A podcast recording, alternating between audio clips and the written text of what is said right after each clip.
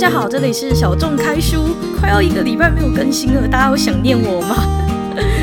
大家有想念我吗？我有一个礼拜没有更新了，那我这个礼拜去干嘛了呢？我这个礼拜看了一个公式的纪录片，叫做《二姨丈的塔塔拉》，那他是在讲一个达悟族的纪录片，他们他的二姨丈是一个非常传统达悟族男人，那他当时就是为了重现达悟族的一个。他们的那个拼板舟的文化，他们要下水的那个过程，然后他们是有一连串那种下水的仪式，并不是像我们说随便那个船怎样就可以去开，怎样就可以去划，他们是有一个他们自己的属于他们原住民族传统文化的祭典仪式。然后我就看了那一部之后，就决定写有关于二姨丈的塔塔拉的开箱。然后我的这个开箱呢，我会放在我的 YouTube 频道“屋檐下朗读”里面的小众开箱这个播放清单，因为我觉得介绍一些很小众的，介绍一些平常大家不会去看的纪录片，大家没事不会花钱去看纪录片，大家会去看天能啊，大家会去看迪士尼啊，大家会去看看各式各样的东西，可是大家很少会去看纪录片，所以像我。小众开箱里面，我就介绍很多比较独立电影、比较小众一点的电影。之后我还会介绍另一个纪录片，我觉得非常棒，是最近刚上映的郑问的《千年疑问》纪录片。为什么会知道这部片呢？因为我当时参加了泽泽的募资，当时他们泽泽在募资的时候就说郑问他突然的过世，那他们有一群的电影团队，他们想要去拍有关郑问的纪录片。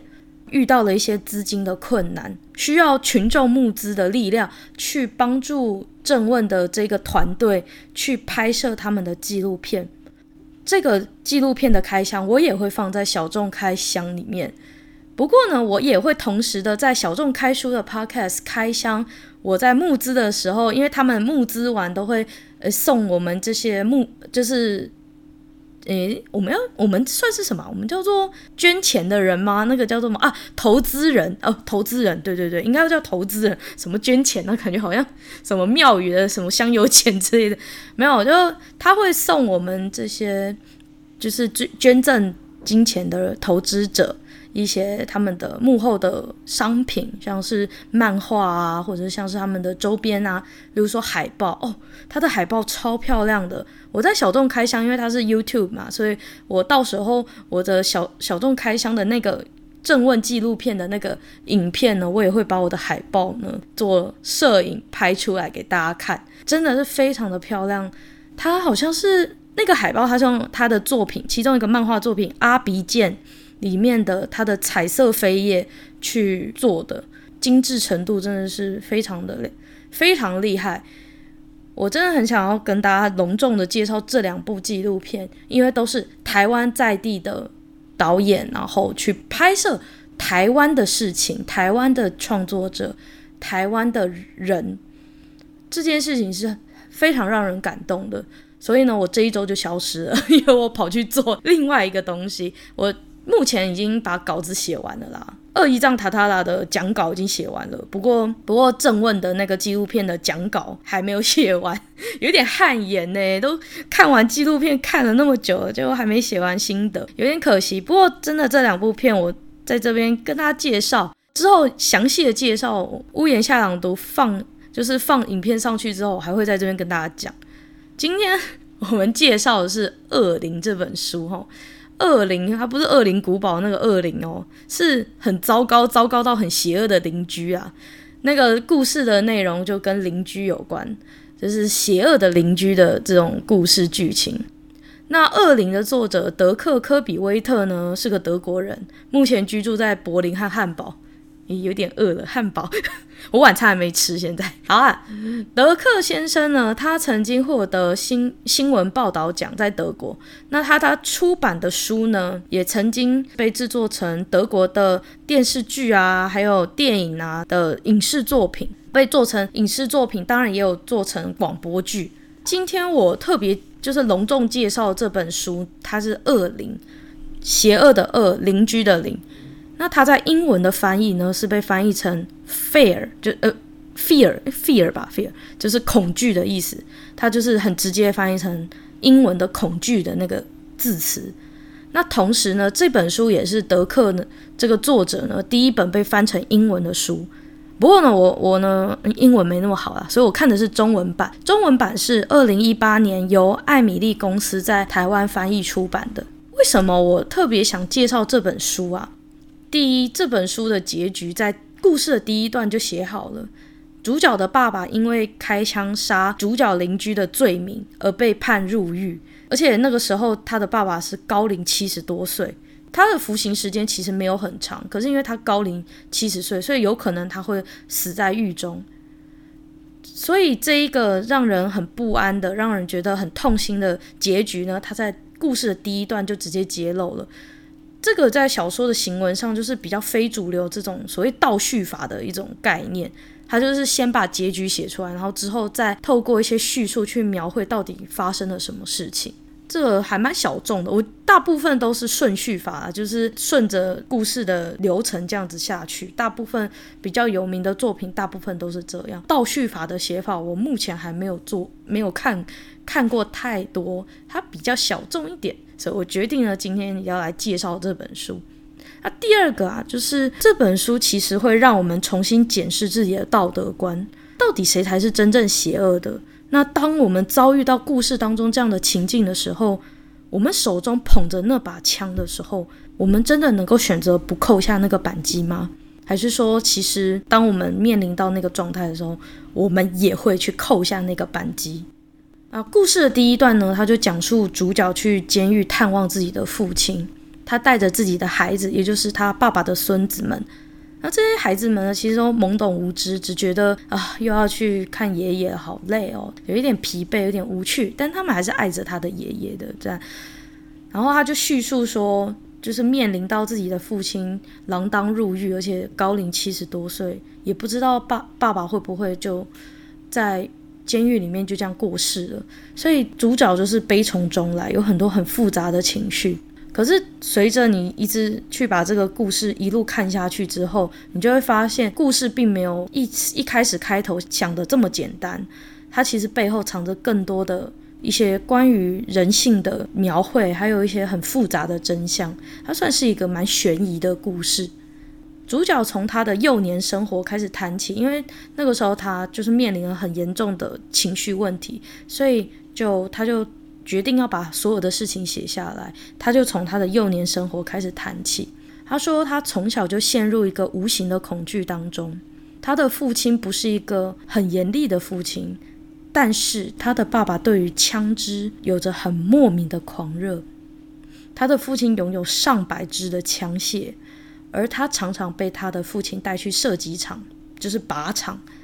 然后希望把主角训练成一个比赛的射手，一个。参加比赛的那种专业射击手，可是呢，主角其实并不是那么享受那一段父子相处的时光。其实主角会有一种莫名的别扭、莫名的尴尬。他当然在这个与父亲相处的过程中，感受到亲子的情谊，可是隐藏在温馨父子情背后呢，其实有一个难以言喻的恐惧感。后来，他的姐姐反而变成了被带去靶场，而且甚至在比赛中获奖的神射手。可是，他的姐姐后来也罹患癌症过世了。他的父亲其实一直以来都有一种很失落的感觉，而且很难言失望。就是在这么多年之后呢，主角的儿子就是孙子，就是曾经有一次就拿一张靶场，他们不是都有射击后的。拔的那个成果嘛，就是你射到哪里，那一张纸会表现出来。然后那个主角的儿子就拿了一张很旧很旧的纸，然后告诉主角说：“哎，爸爸，其实爷爷那个时候很期待你能够在射击比赛上有所成就。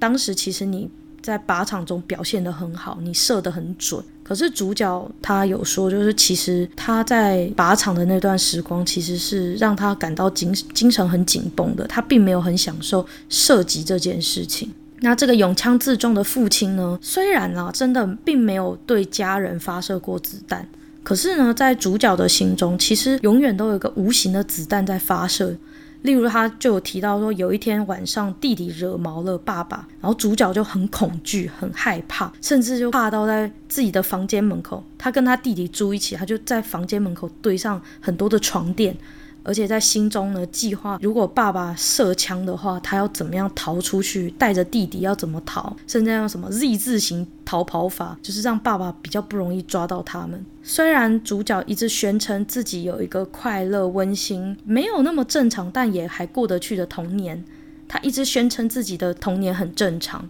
可是，其实我们的读者在看整个故事的内容的时候，我们很清楚。爸爸的枪这件事情，在他心中一直盘踞着一个地位。他一直都担心他的爸爸会杀死自己的弟弟，而且他甚至担心自己的爸爸有一天会突然暴走，然后就失控了。像很多人都会说，父母和自己的关系常常会影响到自己和亲密爱人和甚至未来的老公老婆之间的关系。那我们在看故事的过程中，我们也发现主角跟他的。老婆，也就是他妻子 Rebecca，也跟他和他父母之间的那种关系有一种不谋而合的气氛。他看似就是有一个很寻常幸福的童年，也没有饿到，也没有冷到。可是他跟自己的父亲在心灵里面的交流是一种危险的平衡。他并没有那么的跟自己的父亲很亲近。他在故事当中也描绘他跟他妻子之间也是陷入一种情绪上的危险平衡。他自己不是一个喜欢面对暴怒和失控的人，但是他的妻子 Rebecca 常常会突然摔碗盘或大吼，就没几个月可能就会突然之间情绪失控。主角后来就逐渐的忘记了自己对妻子的恋爱之情，然后再加上孩子的出生，然后再加上很多琐碎的事情，还有。事业，然后，所有的事情就塞满了夫妻之间所有的空隙。最后，这个主角就产生了一种防御机制，他开始伪装自己加班，就跟他老婆说：“诶，我今天加班哦，因为他是个建筑师。”建筑设计师，然后他就会说：“啊，我今天有一些稿稿子图稿要赶，所以我今天要加班。”可是呢，他其实是去餐厅吃一顿又一顿很美好的晚餐，就是原本只是可能比较好一点的意大利面店，然后后来就越来越夸张，越来越夸张，然后最后可能一客餐就是好几千块的欧元，好几百块欧元的晚餐，就是越吃越高级。透过吃这种很高级的晚餐来让自己身心灵放松。他每一次都告诉自己，这个是最后一次，这个是最后一次。可是他每一次又把信用卡刷下去，然后他每一次都对这件事情感到有很深的罪恶感，可是他却停不下来。在回顾到他故事内容的时候，他的爸爸，他不是爸爸是拥枪自重嘛？他爸爸非常喜欢买枪，所以他爸爸拥有几百支的枪，而且他已经拥有那么多支枪了，他还是会买新的枪。所以我觉得他跟他爸爸之间有一个很相似的地方，就是他们很荒诞不羁，就是都共同拥有着一种莫名其妙的一种上瘾的感觉。可是他们的这种上瘾的感觉很荒谬，很好笑，可是其实很让人同情。我在看这一段的时候，我有一种共鸣感，就是他在故事当中，他瞒着他自己的妻子和小孩去吃高级料理，我很能够。有产生共鸣，就是因为当自己一个人吃饭的时候，不用为了配合家人的喜好，不用配合家人的这个价格，嫌你吃的太贵，吃的太多，你就是想点什么就吃什么。像我妈妈啊，她就会说你要吃得健康一点啊。然后你知道吃饭的时候不可能就是默默吃嘛，你总是要配合演出嘛。就是她会会问你说啊，你最近怎么样啊？啊，你有没有喜欢的男生啊？啊，你有没有用交友网站啊？你有没有去认努力的去认识朋友啊？你工作怎么样啊？就是你的家人他是爱你的，他在吃饭的过程中总是会问你很多的问题，然后告诉你你应该怎么样，你应该怎么样。可是我在故事当中，我发现我跟我的我跟这个主角很共同的一种共鸣，就是其实我对我的家人不是不爱，不是不关心他们，只是我也需要我自己的一个空间。我很厌倦配合他人演出一个他们想要的我，我很厌倦于厌倦于去演出一个理想化的我。像我自己一个人吃饭的时候，我想点什么就点什么，我觉得很舒服、很自在、很坦然、很放松。结果我后来发现，不是不是只有我是很享受于独处这件事情。有一次，我妈妈就跟我抱怨说，我爸我爸他常常不爱跟我吃饭，不爱跟我们吃饭，而且有好几次哦，就是嗯，因为我有些有一些听众是来自美国，那台湾人。台湾人的八八节就是八月八号，因为八月八号刚好谐音就会变成像爸爸的那个谐音，所以我我们常常要想要庆祝或送我爸爸礼物的时候，有好几年的八八节都是找不到我爸爸的。然后像我爸爸，我爸爸是夏天过生日的，然后他常常就莫名其妙不见了，他就真的不见了，他就是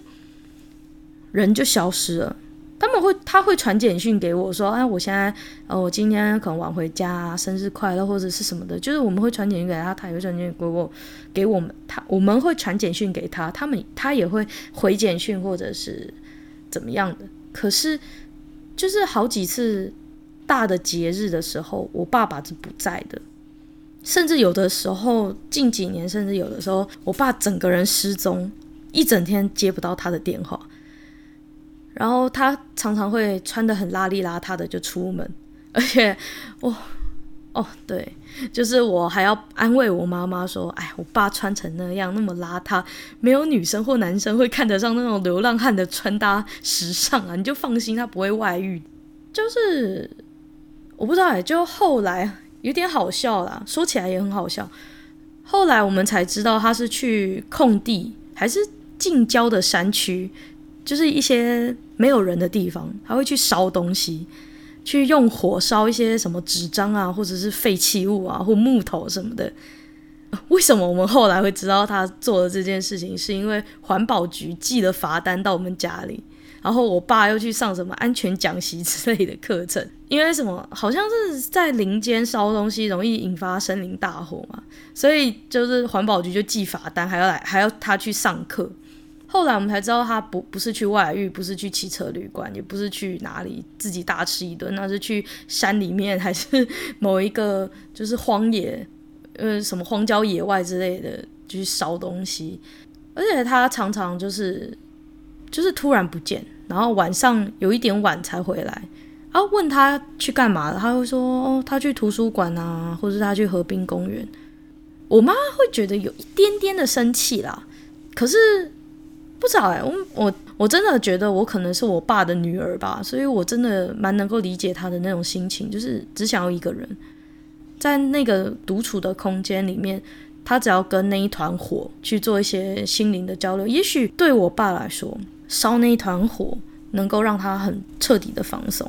他把自己内心的压力透过燃烧这些东西去做一个适度的释放。也也许我不知道，我我不知道我爸爸为什么。为什么会去烧东西？但是我觉得，也许他的烧东西就跟就跟故事当中主角的爸爸去买枪，然后去射击场，去呃去射击场去射击，还有像像主角每天晚上就是假装自己去加班，然后其实去吃大餐一样，就是在那样独处的空间、独处的环境底下，他可以真正的放松。我至今还是不知道为什么我爸那么喜欢烧东西。可是我在看《恶灵》的这一本书的时候，我回顾到我自己的生活经验，我发觉我爸爸跟主角是有一种异曲同工的状态。不过呢，就是故事当中的主角呢，其实他。他的妻子 Rebecca 呢，就跟我妈妈收到罚单一样，他最终呢还是发现了主角自己爱吃高级料理，就是自己默默偷偷的瞒着家人去吃高级料理的小秘密。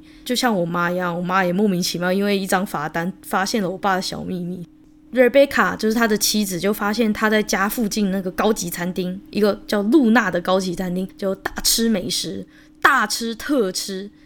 然后 Rebecca 就告诉主角说，他知道。他没有去加班，但是他也知道主角没有外遇，没有偷情，没有对不起他。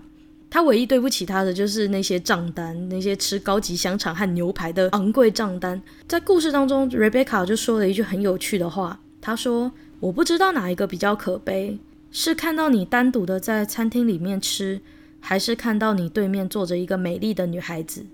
Rebecca 觉得自己甚至没有一个可以具体发泄愤怒的对象，没有一个实际的漂亮女生可以去赏她一巴掌。其实主角就像他的爸爸一样，对家人有一种遥远而疏离的爱。我觉得他不是不爱家人，可是我觉得主角是一个需要自己喘息空间的人，他没有像 Rebecca 的情感表达这么强烈，所以 Rebecca 跟她的丈夫始终会有一种隔阂感。因为主角是一个主角是一个独自独处胜过喜欢跟家人腻在一起的那种人，对他来说，孤独是一种美好的美好的体验。孤独不是很不孤独不是很难过的，孤独是反而是让他有喘息的。可是 Rebecca 就是身为他的妻子，就是发现到自己的丈夫宁可独处，也不愿意跟他们相处，不愿意面对他。其实，Rebecca 心中也有很大的一种怨念和很孤独的感觉。可是，对 Rebecca 来说，这种孤独是真的很难过的一种孤独，甚至她没有一个可以生气的对象。哦，不过呢，她跟 Rebecca 之间的关系，直到迪特迪特提贝瑞欧斯事件出现之后，就开始有了一系列的改变。迪特提贝瑞欧斯是谁呢？嗯、他就是我们今天提到的邻居。他住在主角一家的楼下。这个邻居是接受政府社会安全补助的。一开始呢，其实他跟主角一家也是相安无事。可是呢，迪特提贝瑞欧斯呢，他开始送一些友善的蛋糕或披萨。但是这些蛋糕和披萨的这个食物的出现频率越来越高，越来越高，越来越高，而且甚至开始骚扰他的妻子。让他的妻子和他的他们家小孩觉得说自己是被监控的、被监视的。后来呢，这个迪特先生呢就越来越失控。有一天，主角一家就收到一封信，那封信的内容是讲述迪特他怀疑呢主角夫妻俩对自己的小孩做出虐待的行为。那封信长达十一页，里面出现大量的性器官描述。而且这个这个邻居呢，就是这个迪特先生呢，为了验证他觉得主角一家有做小孩虐待的这件行为，他他宣称他听到主角的这个浴室里面传来“哦，好烫”，还有“不要擦那么用力”这样的话。其实这两句话可以出现在任何有幼童的家里，例如说大人在擦擦他的头发或什么的，因为大人没有拿捏好。力道是可能让小朋友痛，或者是水不小心开得太烫，小朋友皮肤比较稚嫩脆弱，所以小朋友当然会去抱怨他的父母怎么这么烫啊，或怎么这么用力。可是这两句话却被他的邻居迪特提贝瑞欧斯恶意的扭曲，甚至认定了主角和妻子有做出对孩子的虐待行为，甚至到后来他们夫妻俩。开始会去怀疑说，对方是不是真的有做这种邪恶的行为，夫妻俩陷入一种精神耗弱的循环。好啦，那关于故事的叙述就先讲到这里，因为我怕再讲下去就要爆雷了。总之，大家听到这边应该就会了解，其实迪特迪贝瑞欧斯这个。这个邻居呢会被一枪打死，真的就是俗称的自己白目找死啊，就是真的自己超白目的。那我在看小说的过程中，我感受到很大的一种不安和恐惧感。他的恐惧不是那种鬼片那种什么红衣小女孩啊，或者安娜贝尔那种有一个实际的灵体或者一个实际的对象可以去害怕。他所描绘的恐惧是一种。很写实的恐惧，因为很多的家庭，只要你的旁边出现一个很奇怪的邻居，基本上都会遇到。它是一个真的有可能发生的事情，它这样子真的有可能发生这件事情本身就会让读者产生一种不安全感。不要说有家庭或者是有小孩之类的，其实如果你是一个单身者，然后如果遇到那种疯狂追求者啊，或者是疯狂前男友、前女友。挽回感情，或者是想要追求你去做狂献殷勤的话，也有可能会去寄恐怖追求信或挽回信。我必须说，我们在看这一本书的时候，会瞧不起像迪迪特这样的人去骚扰人家的这种邪恶存在，甚至是让人家觉得很猥琐，这种叫什么社区恐怖分子吗？可是反过来想，我们真的离迪特先生很遥远吗？我曾经听过一个故事，一个交往十年的男女朋友分手了，后来不到二十天，男生娶了其他人。那原来呢，就是这个多年交往的这这一对情侣，在交往的过程中，其实这个男方已经跟另外一个女生交往了，而且也跟第二任差不多，已经第二任就是呃后来有结婚的这一任也差不多交往了两年左右。所以前女友就非常的愤怒，去他们家的婚礼闹场，所以就整个非常的失控，失控，整个失去理智。所以我就在想，嗯，这个女朋友确实是很可怜，就像故事中的迪特先生，他幼年的时候曾经遭到很多的虐待，所以他听到疑似虐待的对话，就往奇怪的方向去误解，甚至写出整整十一页让人感到恐怖的信。可是他们虽然可怜，可是他们做出的行为让对方受伤或让对方无地自容，这件事情是就是事实。这个女朋友就是这个前女友跟迪特提贝瑞欧斯这个角色其实有很多共同点，他们都被过去所绑架，而且他们都失控了。虽然他们有他们的可怜之处，就很像我们常常听到烂的那句话：“可怜之人必有可恨之处。”他们活在过去的痛苦，可是他们也让他人痛苦。他们没有做出实际的肢体伤害，可是他们任由自己被自己的情绪所左右，做出失控的行为。我现在可以很冷静的去讲述迪特提贝瑞欧斯，可是，可是我想了一下，我想我会不会有一天也成为像迪特提贝瑞欧斯这样子的疯子呢？所以我为这一本书下了一个自己的心得标题，就是。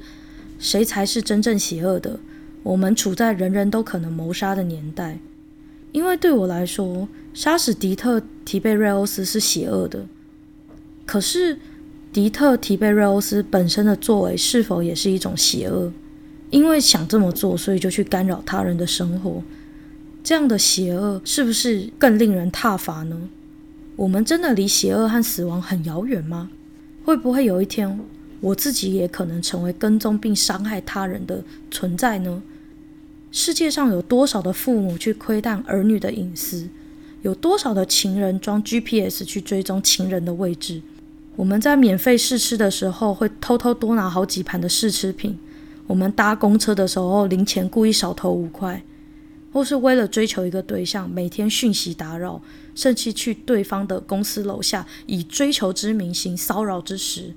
或是反过来，有某些比较条件好的朋友，他们为了自己生活上的方便或者一种优越感，释放暧昧的讯号，让追求者变成工具人，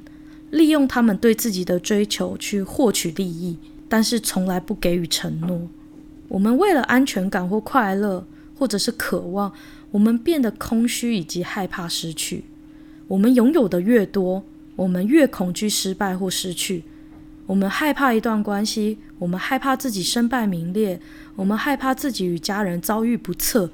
我们害怕自己没有占尽便宜。为了填补恐惧所带来的不安全感，我们陷入失控。我们都可能是潜在的迪特提贝瑞欧斯，我们都可能是潜在的刽子手。我们距离邪恶的并不遥远。谁才是真正邪恶的？我不知道。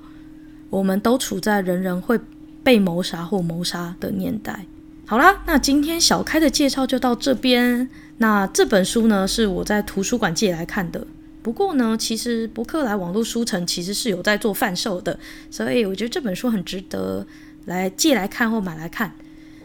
哦，不过说到这边，我要插一下跟我 YouTube 频道有关的事情啦。就是近期我访谈到一位台湾目前很稀有的生态布偶制作艺术家，他叫做陈佑琪。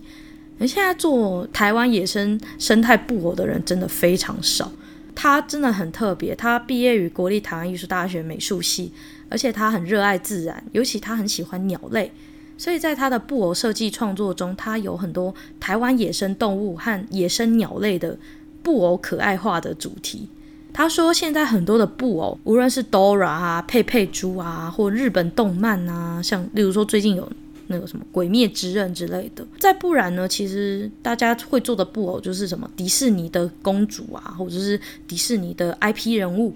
其实台湾的小孩没有被教育或没有机会了解生态保育的重要性，